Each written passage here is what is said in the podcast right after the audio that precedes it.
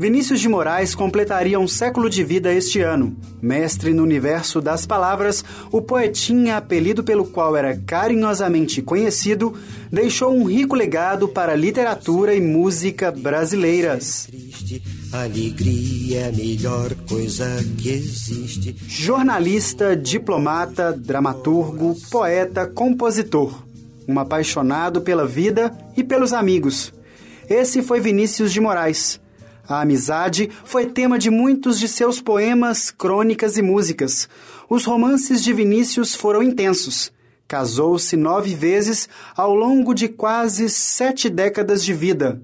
Gilda Matoso, a última das esposas, revela o quanto esse célebre brasileiro era especial. Eu costumo dizer que o homem Vinícius de Moraes era ainda mais interessante e atraente do que o poeta e compositor. Então, ser casada com ele era muito bom, porque era muito leve, era muito divertido. Vinícius tinha muito senso de humor, muito apurado. E ele era muito atento às relações, não só com a mulher, mas com os amigos. Ele fazia questão de cultivar, de ligar. Ele não era uma pessoa que tinha horror de rotina, Vinícius. Então ele gostava sempre de estar fazendo uma coisa diferente e ele dizia que ele não fazia nem a barba todo dia do mesmo jeito, para não ter uma rotina. O poetinha também foi marcante para a vida de Marta Rodrigues Santa Maria. Nascida e criada em Buenos Aires, ela foi a oitava mulher a cair de amores pelo poder de sedução do artista carioca. Conheceu Vinícius em 1975, durante uma viagem de férias à Punta del Leste, no Uruguai. Na época, ele fazia um show na cidade. Marta era uma jovem estudante de direito de apenas 22 anos, enquanto o novo namorado tinha 61. O resultado desse encontro não poderia ser outro. Deixei o trabalho, deixei a faculdade, estava na metade da faculdade de Direito. Aí, bom, larguei tudo, né? E aí a gente viajava, a gente foi no Rio, a gente também passava temporadas aqui em Buenos Aires. Eu acompanhei o Vinícius em várias turnês no México, na Europa. Vinícius e Marta viveram juntos durante três anos. Para ela, o casamento com o poeta foi inesquecível. Vinícius se entregava sem condições, entende? Nunca conheci uma pessoa que se entregasse dessa forma na minha vida. Ele, ele, ele vivia o que ele escrevia.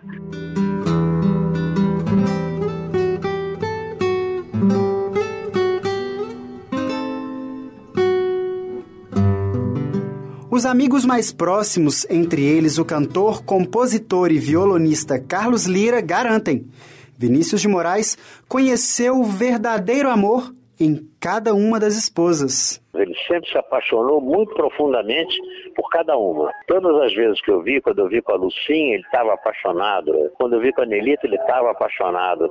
Quando eu vi com a Jesse, ele estava apaixonado. Quando eu vi com a Gilda, a última, ele estava apaixonado. Se na vida amorosa Vinícius foi um homem intenso, a relação com os amigos e parceiros musicais não foi diferente. Carinho e saudade são sentimentos que ficaram na memória de todos que passaram pelos caminhos do poeta.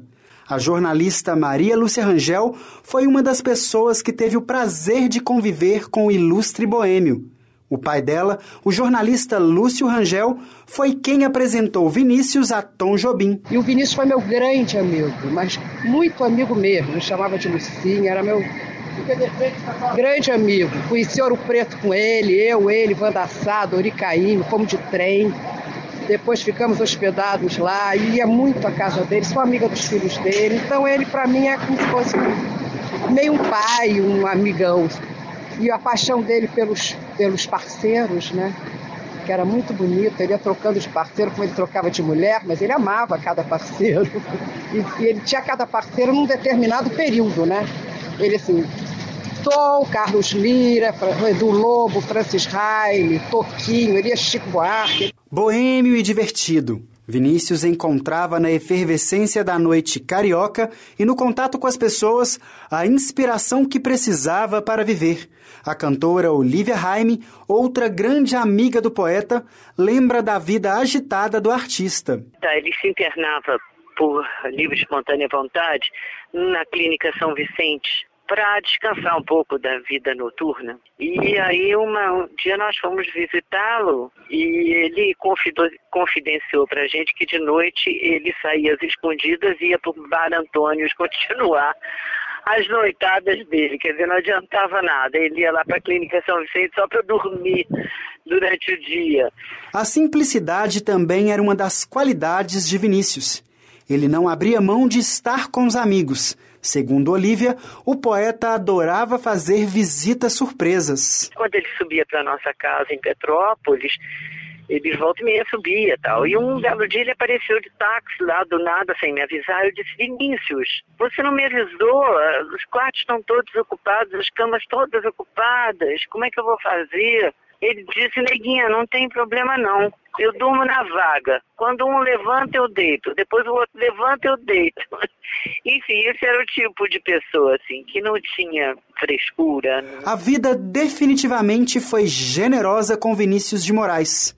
Entre as inúmeras parcerias musicais, uma delas durou 20 anos. Com Carlos Lira, escreveu canções como Você e Eu, Coisa Mais Linda, Primavera e Minha Namorada.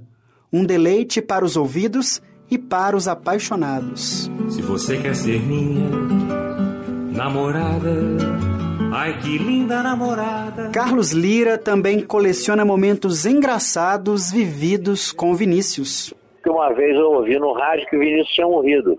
Na hora eu me lembro que eu fiquei desesperado. Eu falei, meu Deus, Vinícius morreu. Isso foi muito antes dele falecer. Aí eu liguei para a casa dele para né, ver o que, qual era o clima na casa dele. Aí ele mesmo que atende o telefone. Eu falei, Vinícius, é você? Ele falou, é, sou eu. O que, que eu ouvi? Mas eu vi, ouvi no rádio que você tinha morrido. Ele disse, não, estou bem vivo. Aí eu comecei a chorar no telefone. Né? Me deu uma convulsão de choro.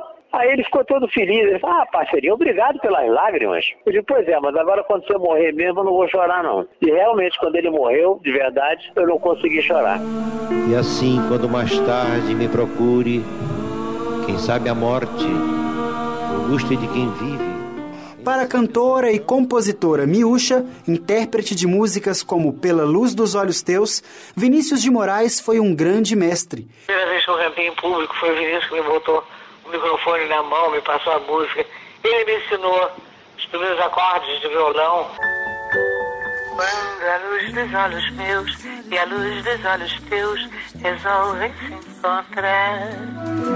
Ai, que bom que isso, meu Deus, que frio que me dá o encontro desse olhar. É impossível não falar de Vinícius de Moraes sem lembrar do clássico Garota de Ipanema uma das canções mais conhecidas da bossa nova e da história da MPB. A música foi composta em parceria com Tom Jobim em meio aos drinks diários que tomavam no antigo Bar Veloso em Ipanema. Com o sucesso da música, o local mudou de nome. Hoje se chama Garota de Ipanema. O garçom Adonias Teixeira, antigo funcionário da casa, lembra com saudade daquela época. Primeiro chegar, chegava o Vinícius, às 10h30, 11 horas. Depois chegava o Tom, né? Aí começava juntando gente. Aí chegava o Toquinho, Chico Ar, Bater Pau, João Gilberto, Miúcha, né? Aí ficava aquela galera toda ali, batendo papo, conversando, tocando violão, né? Que, isso aqui era aberto, né? Passava pra praia, aí Lupieira era garotinha pequena. Aí passava pra praia, aí existia uma menina bonita, vamos fazer uma música sobre ela? Aí vamos, qual, qual dava uma, o Tom dava uma coisa, o vídeo dava outra. Aí fizeram a música, Garota de Ipanema, né?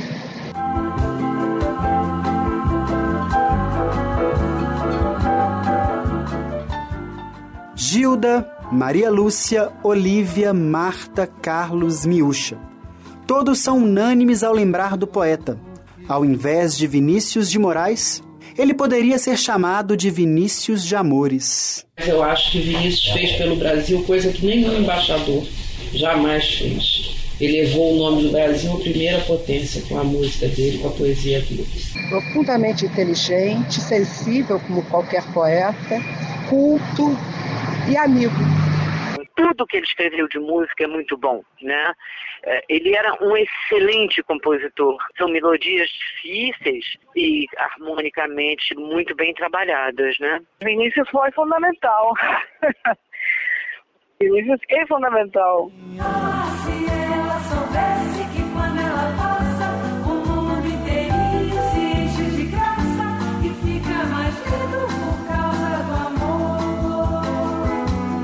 Repórter Daniel de Andrade.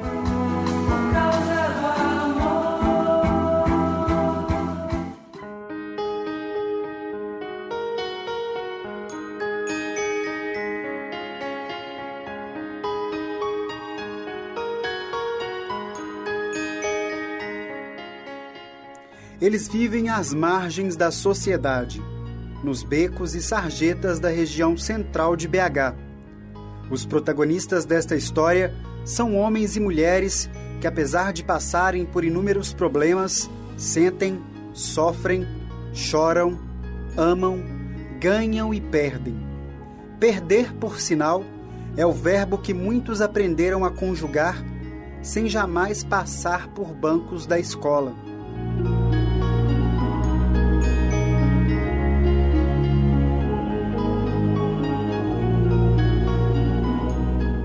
De acordo com o terceiro censo da população em situação de rua, divulgado no final de abril, 1.827 pessoas vivem nas calçadas, praças e viadutos da capital mineira. 52% delas estão nas ruas por causa de brigas e rupturas familiares. O abuso de álcool e drogas corresponde a 36% dos casos. O jovem Henrique Teixeira, de 21 anos, é uma delas. Desde os 11, começou a conhecer a triste realidade de um universo marcado por cores bastante cinzentas e frias. Eu moro na rua porque eu, eu uso droga, eu tenho medo de usar droga perto da minha família. Segundo Henrique, ética é uma palavra desconhecida por muitos que, como ele, tentam sobreviver a qualquer custo. Para o jovem que mal terminou o ensino fundamental, a rua é território sem lei. Disputas, desavenças e crimes hediondos acontecem por motivos banais. Eu já tomei facada, já, o senhor já me jogou de cima de adulto, já tentou me matar eu, mas não conseguiu não, que Deus é, é mais.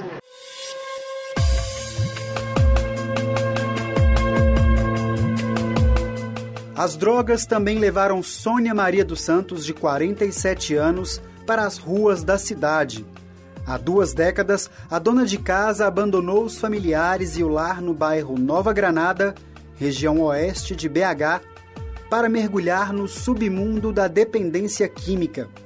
Atualmente, ela tem outra casa, só que essa é feita com caixas de papelão na Praça Rio Branco, próxima rodoviária. Graças ao vício, as perdas foram incontáveis na vida de Sônia. Fui buscar cocaína uma certa vez no morro. Aí me colocaram crack. Falaram para mim que era uma droga mais boa, não sei o quê. Aí eu comecei. Aí nisso tudo eu comecei a perder minha família, minha dignidade, meus amigos, entendeu? Perdi tudo. Pior desgraça do ser humano é ter a curiosidade de querer usar droga. O crack não presta. Eu usava primeiramente a maconha. Da maconha eu fui para cocaína, da cocaína eu estou no crack. É o fim de carreira, é o fim do sucesso, é o fim de tudo. O crack, o crack é o osso do diabo moído para destruir a vida de qualquer ser humano. Mesmo com páginas repletas de perdas, Sônia não consegue dar um basta no crack. Diante de tantos problemas, a droga tornou-se uma válvula de escape na vida da moradora de rua. Uso de vez em quando. Usa para quê? Para esquecer. Esquecer, às vezes aquecer, às vezes ficar alerta, mais à noite, por quê? Porque a noite que é o perigo, né? Que nem diz você, do perigo. Aí eu usando crack, o que acontece? Aí vai, eu fico acordada, e aí eu vejo tudo, entendeu? São poucas as palavras que saem da boca de Sônia, mas as que saem mostram a dimensão dos dramas que ela vive. Já passaram gente perto de mim, cuspiram com nojo. Já passaram policial falando que ia colocar fogo no meu colchão. Já vi gente morrendo, gente sendo queimada, com marca de queimadura. Meu maior medo é a covardia. De eu estar dormindo, alguém chegar, colocar fogo me dar paulada, me dar pedrada, me matar de facada.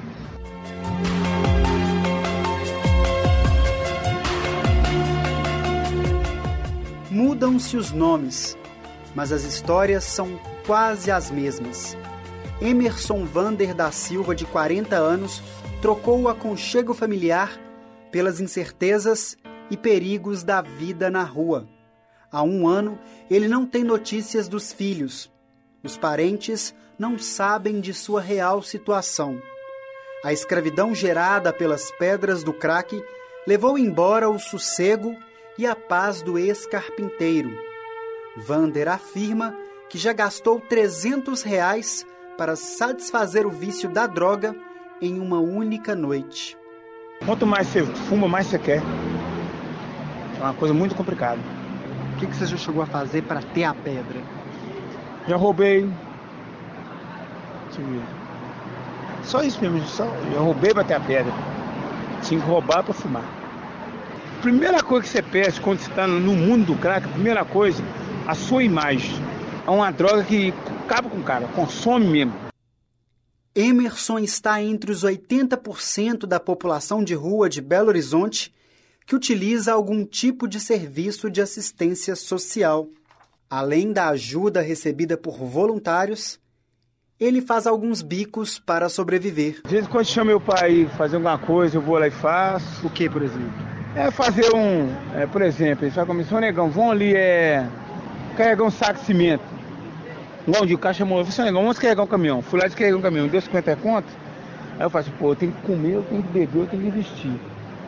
Aí acontece, roupa a gente ganha aqui. Um banho a gente toma ali de graça. Então, a relação minha aqui é o quê? Alimentar, né? De dia eu tenho que ter um almoço, né? Então, que até tanto eu tenho que arrumar um dinheiro só pro almoço. Assim como consumiram todas as relações fraternas de Emerson, as drogas também foram um motivo pelo qual o jovem Eider Alves Medina, de 24 anos, saiu de Águas Formosas, pequena cidade do nordeste de Minas Gerais. E o destino dessa viagem terminou nos becos e sarjetas de Belo Horizonte. Desde 2012, ele não fala com a mãe que desconhece o paradeiro do filho. Uso todo tipo de droga, você imaginar. Maconha, crack, cocaína, tudo. Tudo. Loló, lança perfume. De menos injetar na veia e LSD que eu nunca usei, graças a Deus. O jovem conta que já chegou ao ponto de se drogar por 48 horas seguidas. A droga nem tava batendo mais, mas mesmo assim eu tava ali fumando ela, não sei porquê, velho. Mesmo assim, fumando, o trem não fazia nada, efeito nenhum, mesmo assim eu tava ali fumando. Eu me acabei mesmo, emagreci pra caramba esses dois dias só usando. Nó, foi muito horrível, cara. E eu morrendo de fome, tava bambo de fome. Eu cheguei a dar uma colherada na comida assim que. Na hora que a comida caiu na garganta, começou a queimar, mas queimar mesmo. Para sustentar o vício e sobreviver na rua, Eider encontrou uma forma comum a muitos usuários. Oferece sexo nas cabines eróticas espalhadas pela zona boêmia da cidade em troca de dinheiro. Tem dia que eu faturo uma grana que dá pra dormir num hotel pela hoje, né? Mas tem dia que já não dá. Tem dia que eu já não ganho nada, porque tem dia que eu tenho uns freguês certos. Conformismo diante de uma realidade que parece imutável. Essa frase está expressa no semblante de Eider. Eu escolhi isso, né, cara? Cada coisa que eu fui fazendo dentro de casa, cada coisa, mesmo que for pequena, acabou aumentando e deixando eu vim pra cá.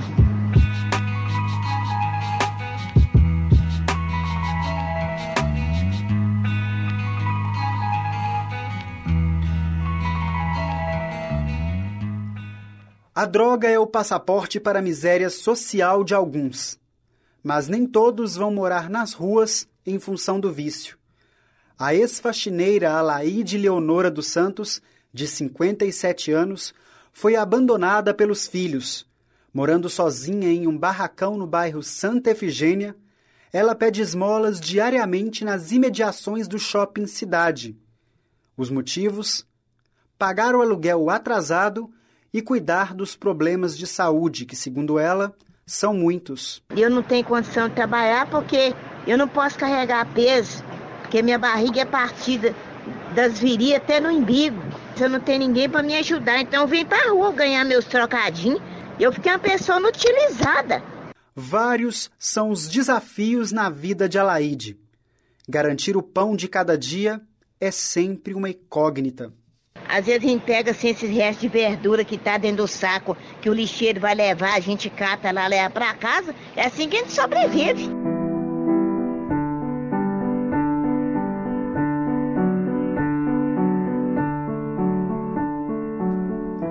Vidas que já perderam a cor. Gritam por esperanças naufragadas. Tentam acordar de um pesadelo, cujas cenas são reais. E não é preciso fechar os olhos para vê-las. Vidas que cansaram de viver, ou melhor, vivem no modo automático. E feito robôs, essas vidas repetem gestos, escondem os medos, mas é impossível escondê-los. Eles estão escancarados nos olhos famintos e pálidos desses seres.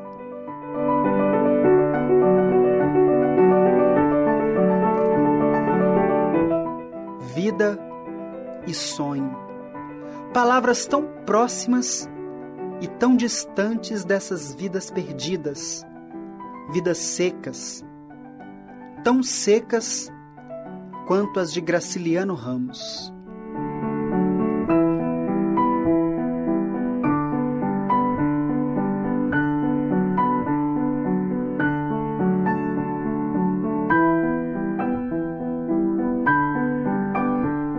Qual que é o seu maior sonho? Ah, ter minha casinha.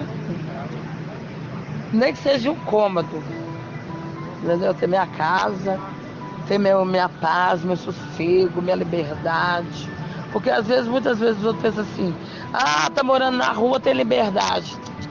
Aí que tá, não, tem liberdade. Você não tem liberdade de respirar, não tem liberdade de falar, entendeu? Não tem liberdade de, de dormir sossegado. Meu sonho, é- o meu sonho, todo mundo tem um sonho, né? O sonho é ter a casa da gente, né? É, Agora, eles fazem uns, um- uns prédios, uns prédios que xixozinho de prédio e põe as pessoas. Ninguém tá caçando prédio, não, ele tá caçando uma casa com quintal, pra criar as galinhas da gente, os trem da gente. Espero que esteja no meu lugar certo, sem situação de rua. Mesmo que não é uma casa minha, pode ser uma casa de aluguel, mas tudo montadinho, bonitinho. Levar meu filho para conhecer minha casa, mesmo que eu não estivesse mais com a mãe deles. Mas ver minha casa, se pô, realmente meu pai, ele saiu de casa, meio deu a volta por cima, mudou a situação dele. Pra ele ficar feliz também, né?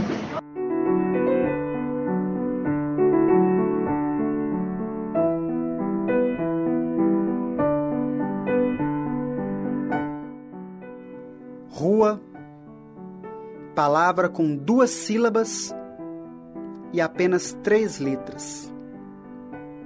Mas os significados reais só entende quem a conhece.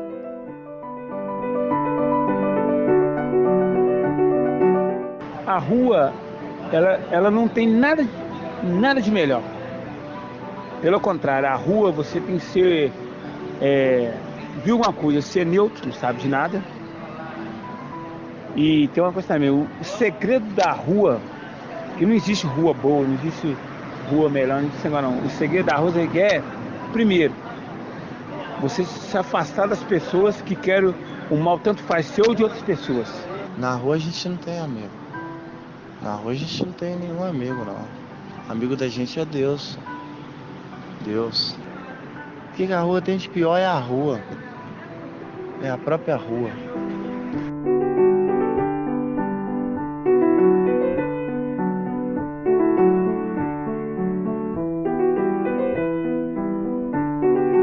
Repórter Daniel de Andrade.